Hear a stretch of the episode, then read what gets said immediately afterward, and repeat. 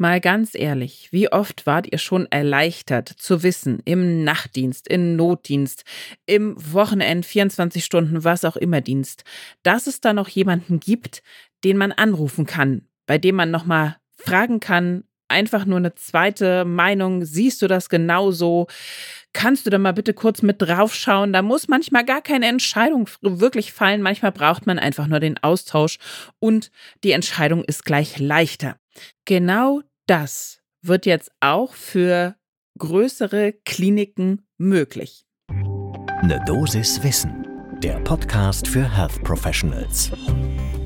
Guten Morgen und willkommen zu Ne Dosis Wissen, dem täglichen Podcast für das Gesundheitswesen. Ne Dosis Wissen gibt's immer werktags ab 6 in der Früh in kompakten 10 Minuten. Mein Name ist Laura Weisenburger. Ich bin Ärztin und wissenschaftliche Redakteurin bei der Apothekenumschau und heute ist Montag, der 13. November. Ein Podcast von gesundheithören.de und Apothekenumschau Pro. Und jetzt fragt ihr euch wahrscheinlich, wie soll das gehen? Ein ganzes Krankenhaus kann bei jemandem anrufen und nachfragen. Ja, also so quasi. Der GBA, der gemeinsame Bundesausschuss, hat ab sofort quasi jetzt einen neuen Zentrumstyp ausgewiesen, und zwar die Zentren für Intensivmedizin in dem Beschluss vom 19. Oktober dieses Jahr, also ganz frisch. Und was das genau bedeutet, wer sich da beteiligen kann, wer da auch quasi helfen kann und seine Dienste anbieten kann, um andere zu unterstützen, das klären wir jetzt alles gleich. Holt euch den ersten Kaffee des Tages und dann starten wir. Also schauen wir uns erstmal den Need an. Den gibt es. Wir wissen, jedes Jahr werden in Deutschland mehr als zwei Millionen Menschen auf Intensivstationen aufgenommen, behandelt und überleben da hoffentlich auch und können dann wieder die Station verlassen. Wenn sie das tun, dann haben allerdings viele aufgrund einfach der durchgemachten Erkrankung und eben der ganzen möglichen Interventionen wie invasive Beatmung und eben im Bett liegen die ganze Zeit mehrere Probleme Probleme, wie zum Beispiel kognitive Funktionen sind eingeschränkt, die psychische Gesundheit ist eventuell angeschlagen oder die Mobilität. Man spricht inzwischen auch von dem sogenannten Post-Intensive Care-Syndrom in dem Zusammenhang. Man weiß aber inzwischen auch, je höher die Behandlungsqualität auf der Intensivstation während des Aufenthalts, desto eher lassen sich diese Langzeitfolgen vermeiden. Und was Studien auch gezeigt haben, ist, dass große akademische Kliniken, ja, die Vollzeit ITS Personal Spezialistinnen da haben, dass die sich eher eben an evidenzbasierte Intensivpflegerichtlinien halten und dann auch ein verbessertes Outcome haben. Aber, und das ist jetzt natürlich der Knackpunkt, nicht überall in Deutschland hat man so ein großes Versorgungszentrum Kliniken der Maximalversorgung, wie die ja auch so schön heißen, in Reichweite. Das heißt, natürlich brauchen wir auch die kleineren Krankenhäuser, wo ich eben diesen großen Apparat nicht habe, einfach damit die für alle erreichbar sind. Und jetzt wurde eben überlegt, okay, wie können wir denn aber die Expertise, die die Großen ja haben, teilen bzw. hinbringen zu den kleineren Häusern, die wir trotzdem brauchen, weil sonst einfach die Anwärtswege extrem lang werden. Das genau soll eben dieser neue Beschluss der Zentrumsregelung Zentren für Intensivmedizin vom GBA festlegen. Und das wird auch einigermaßen attraktiv gestaltet für die größeren Krankenhäuser, die Maximalversorger. Da gibt es nämlich gleichzeitig auch eine neue Vergütung dann für diejenigen, die daran teilnehmen. Nämlich, wenn man intensivmedizinisches Kompetenz- und Koordinierungszentrum ist und neben der normalen, in Anführungsstrichen, Patientinnenversorgung eben solche besonderen Aufgaben übernimmt, können dann die Krankenkassen dafür finanzielle Zuschläge gewähren, zusätzlich zu den Fallpauschalen. Und jetzt natürlich die Frage, was muss man da tun, wenn man ein solches Krankenhaus ist, der Maximalversorgung, das eben andere berät? Ja, genau das steht an erster Stelle. Beratung von anderen Krankenhäusern, die zwar ebenfalls eine intensivmedizinische Behandlungsmöglichkeit, ITS oder eine Intermediate Care Station haben und die vielleicht Beratungsbedarf haben in Form von Fallkonferenzen oder Videovisiten.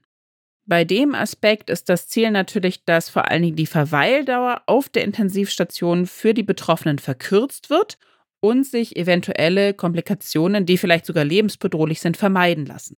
Des Weiteren sollen die großen Krankenhäuser eine Art Mentorenfunktion erfüllen, ja, dass sie für die anderen Krankenhäuser mit einer kleineren Intensivmedizin durch regelmäßige fallunabhängige Qualitätszirkel beraten, zur Seite stehen und vielleicht auch Fort- bzw. Weiterbildungsangebote für die alle anderen vernetzten Krankenhäuser anbieten. Aber das klappt natürlich nicht einfach so. Ich kann nicht sagen, ja, ich bin halt Krankenhaus der Maximalversorgung, passt schon, ich melde mich da jetzt mal bei diesem Programm an. Es müssen ein paar Voraussetzungen erfüllt sein, wobei das tun wahrscheinlich die meisten, die sowieso ein großes Zentrum der Maximalversorgung sind. Folgendes, man braucht eine 24-7 Notaufnahme, ja, also 24 Stunden Bereitschaftsdienst und so weiter und so fort für Akutfälle. Man braucht natürlich das entsprechende Personal, intensivmedizinisch, pflegerisch geschult. Man muss nachweisen, dass man sowas wie High-Care-Betten immer vorhält und verfügbar hat. CTs und MRTs müssen verfügbar sein.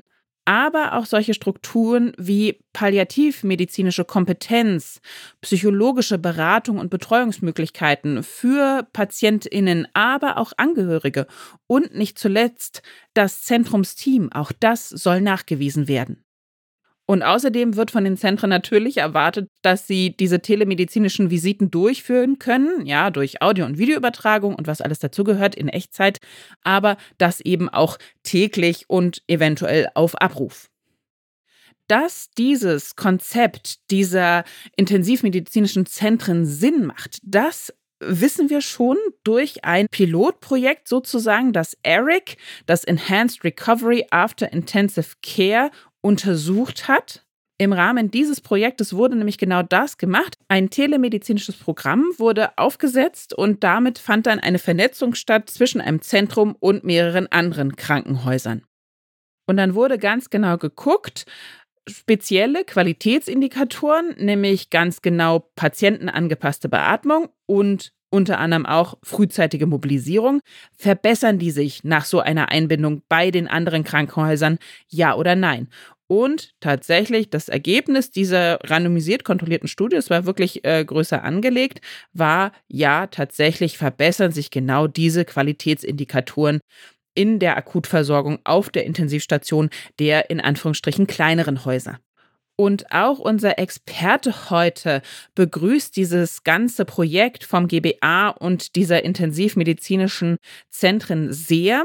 Wir haben gesprochen mit Gernot Marx. Er ist Facharzt für Anästhesiologie und auch Vizepräsident der Deutschen Interdisziplinären Vereinigung für Intensiv- und Notfallmedizin und Direktor der Klinik für operative Intensivmedizin und Intermediate Care am Universitätsklinikum Aachen. Und er sagte, ja, dieser Beschluss des GBA ist ein Meilenstein für die intensivmedizinische Versorgung von kritisch kranken Patientinnen und Patienten. Man weiß, sagt er, dass eine solche telemedizinische Vernetzung zu einer Verbesserung der Qualitätsstandards, zum Beispiel in der Selbstbehandlung oder bei akutem Leberversagen führt. Und selbst bei schwerst kranken, beatmeten Covid-19-Patienten gab es schon Hinweise darauf, dass eben die Sterblichkeit in solchen telemedizinischen Netzwerken, wenn sie darin versorgt wurden, geringer war als im Bundesdurchschnitt. Denn, das erzählte er uns, in der Corona-Pandemie haben wir als Deutsche Interdisziplinäre Vereinigung für Intensiv- und Notfallmedizin bereits eine Vorstufe dieser Zentrumsform für Covid-19-Patientinnen und Patientinnen initiieren können. Und nun könnten nach diesem Vorbild eben auch deutschlandweit spezielle Zentren für Intensivmedizin aufgebaut werden. Also sehr gute Nachrichten für die Intensivmedizin und alle, die von ihr betreut werden müssen. Und wenn ihr jetzt nochmal sagt, Mensch, diese ganzen Standards, die man da erfüllen muss und wie kann man da mitmachen und so weiter und so fort, das habe ich mir nicht alles so schnell merken können, dann habe ich den Tipp, geht doch auf unser Instagram-Profil, heißt genauso wie der Podcast, eine Dosis Wissen. Und da arbeiten wir all diese Punkte für euch nochmal auf. Dann kann man die sich leichter abspeichern, dann kann man die weiter verschicken, teilen, liken, you name it. Da habt ihr die Möglichkeit, das richtig abzuspeichern. Podcast von gesundheithören.de und Apothekenumschau Pro.